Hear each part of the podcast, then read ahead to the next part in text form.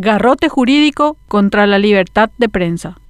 No tiene otro nombre posible. El aberrante fallo con el que han condenado a Natalia Zucolillo, directora de ABC Color, y al colega Juan Carlos Lescano el pasado viernes 18 de noviembre es un garrote jurídico. Con este pretenden desalentar el periodismo de investigación, la interpelación del manejo que las autoridades de turno tienen del dinero público e instalar el fantasma de la autocensura. El fallo del juez Wilfrido Peralta sienta un nefasto precedente no solamente para el medio de comunicación, sino para toda la prensa paraguaya, la cual, según los argumentos esgrimidos, deberá pensar dos veces antes de hacer uso de la herramienta madre del oficio del periodismo de investigación, que es echar luz sobre lo que alguien no quiere que se sepa. Para la emisión de este fallo se han tardado horas teniendo incluso a un bebé de un año y ocho meses en condiciones inhumanas encerrado en la sala de juicios orales a altas horas de la noche. Toda la maratónica espera fue para escuchar con argumentos inentendibles un fallo que nada tenía que ver con el meollo de la demanda,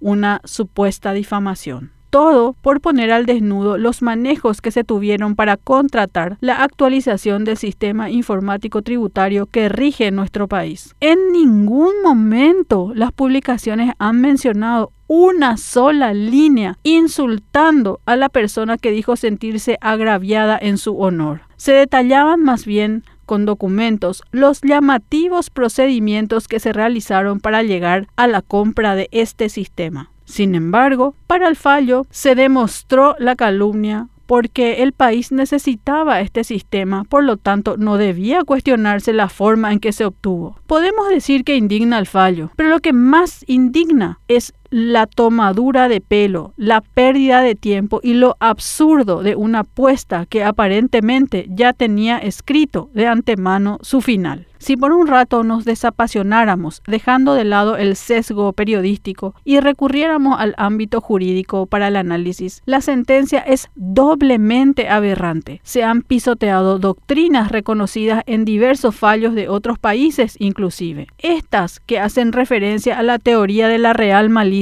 que supone la atenuación de la protección de la reputación y el honor de las personas públicas con relación a la libertad de expresión, prensa e información y una exigencia muy cuidadosa muy importante que tienda a demostrar que la publicación fue realizada con temerario desprecio a la verdad, circunstancia que en este caso concreto para nada se ha acreditado. Pero para la sentencia esto no era relevante. Para el fallo, lo importante fue utilizar los argumentos jurídicos como garrote contra la prensa. ¿Da miedo? Sí.